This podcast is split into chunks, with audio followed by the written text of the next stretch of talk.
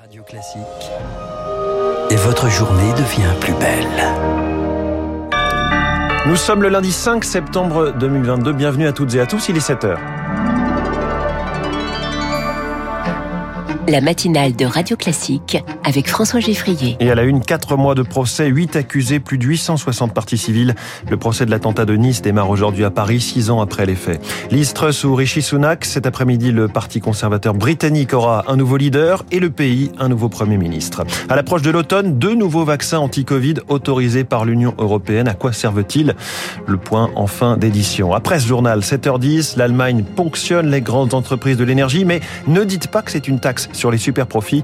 François Vidal va nous dire pourquoi ça n'a rien à voir. 7h15, les stars de l'écho, crise sociale et Brexit patient chanteur que prévu. On va scanner le Royaume-Uni avec Georgina Bright, directrice du programme Europe de l'Institut Montaigne. 7h25, Conseil national de la refondation. Macron veut son CNR, mais l'opposition fait de la résistance. Ce sera l'info politique de David Doucan. Radio Classique.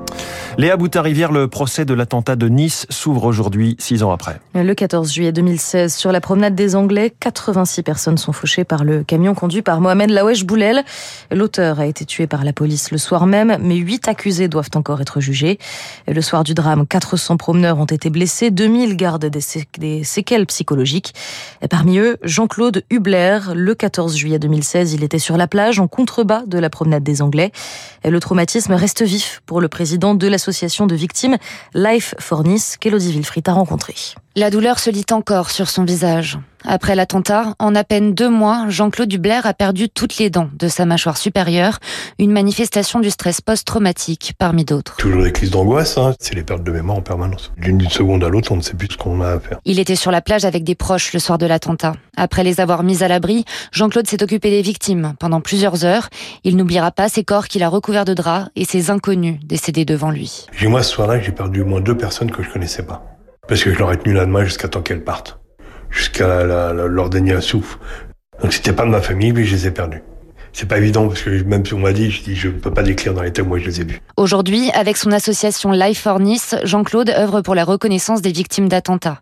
Il compte sur ce procès pour faire entendre leur voix. Oui, c'est de raconter ce qui s'est passé ce soir-là. C'est vraiment de raconter l'horreur qui a pu se passer pour ceux qui sont encore vivants.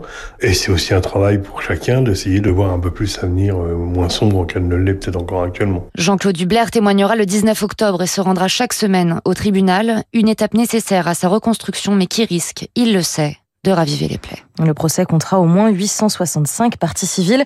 Et restez avec nous toute la matinée sur Radio Classique. On continue d'évoquer ce procès dans le journal de 7h30 de Charles Bonner, bien sûr. Puis à 7h50 avec Marc Bourreau dans le journal Imprévisible. Il est 7h04. Les ATSEM en grève ce lundi. Et ces employés de mairie qui assistent les instituteurs en maternelle, il s'agit dans leur immense majorité de, de femmes, et ces employés donc demandent une revalorisation de leur salaire et un dégel du point d'indice. À l'heure actuelle, ils gagnent de 1300 à 1800 euros net selon leur ancienneté. La question économique, le futur Premier ministre britannique devra aussi s'y pencher. Flambée des prix qui fait fondre le pouvoir d'achat, grogne sociale, le successeur de Boris Johnson à la tête des conservateurs aura fort à faire. Le parti annoncera son prochain leader à 13h30 heure de Paris, soit la très droitière Liz Truss, soit l'ex-ministre des Finances Rishi Sunak. Mais après des mois de campagne dans un contexte difficile, eh bien l'élection n'a pas vraiment passionné Victoire Fort. Même dans le très chic et très conservateur quartier de Chelsea, l'élection intéresse peu. La compétition s'est étirée tout au long de l'été et a fini par lasser Barry. Je suis content que Boris Johnson s'en aille, mais franchement, aucun des deux candidats ne m'inspire confiance. Chez les Tories londoniens, le financier Rishi Sunak plaît un peu plus. Mais Chris, qui profite du soleil timide, pense que c'est Liz Truss et son paquet de mesures fiscales qui devraient l'emporter. Elle essaye vraiment de plaire aux conservateurs, très traditionnels, alors que Rishi Sunak est droit dans ses bottes et qu'il dit qu'il ne va pas baisser les impôts, pas maintenant. Cette élection se gagne par la base, les quelques 170 000 encartés du parti comme Emmeline Owens, élue conservatrice dans l'ouest de la capitale. Les membres du parti sont plutôt plus à droite et plutôt âgés. Et ce sera intéressant de voir si Liz Truss, une fois au pouvoir, va reculer sur son projet de révision de l'accord douanier du Brexit, par exemple. Et puis, il y a aussi la crise énergétique. Et là aussi, elle devra trouver des solutions pour les foyers et pour les entreprises.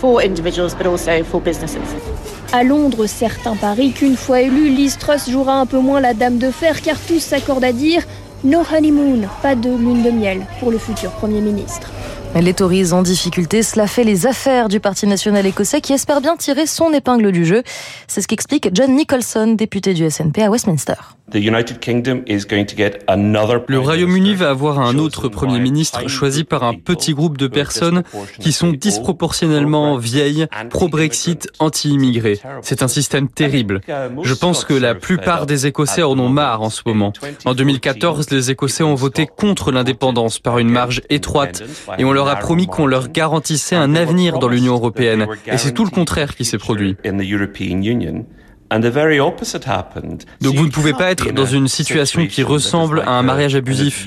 Sommes-nous plus fragmentés que par le passé? La réponse est clairement oui. Yes. Un dossier réalisé par Victoire Fort, notre envoyé spécial à Londres, que nous retrouverons en direct dans le journal de 8 heures. Un nouvel outil dans la lutte contre le Covid-19. La semaine dernière, en Europe, deux nouveaux vaccins ont été autorisés, ceux produits par Pfizer, BioNTech et Moderna contre le variant Omicron. La Haute Autorité de Santé française étudiera dans la semaine la possibilité de les utiliser comme rappel. Que valent ces vaccins? Que contiennent-ils? Le point avec Rémi Pister. Ces vaccins ciblent la souche originelle et celle d'Omicron. L'objectif, c'est d'élargir la palette d'anticorps, car impossible de prédire à quoi ressemblera un éventuel nouveau variant. Mais ces nouveaux vaccins vont-ils faire leur preuve en termes de blocage de la transmission? C'est la grande question, car problème, ils ciblent le sous-variant BA1 d'Omicron, qui ne circule plus. C'est le BA5 qui est désormais majoritaire en France et dans le monde entier. Un temps de retard inévitable, mais qui n'inquiète pas l'immunologue et expert à la Haute Autorité de Santé, Jean-Daniel Lelièvre. On a tout intérêt à avoir une réponse qui est plus large. C'est un grand avantage des ARN messagers d'avoir cette plasticité, cette possibilité de développer un nouveau vaccin contre un nouveau variant très rapidement, et ça a été le cas. Mais après, il faut quand même tester l'efficacité immunologique, et donc tout ça, ça prend un, certain temps. Peut-être que demain, ça changera, mais à l'heure actuelle, il y a une certaine inertie, et ce qui fait que malheureusement, de temps en temps, le, le virus va plus rapidement que ça. Reste une question, à qui ces nouvelles injections seront destinées en priorité Un sujet encore en discussion, mais la Haute Autorité de Santé prévient, les patients à risque ne doivent surtout pas attendre l'arrivée de ces nouveaux vaccins ils doivent réaliser impérativement une injection de rappel avant l'automne, quelle que soit la dose.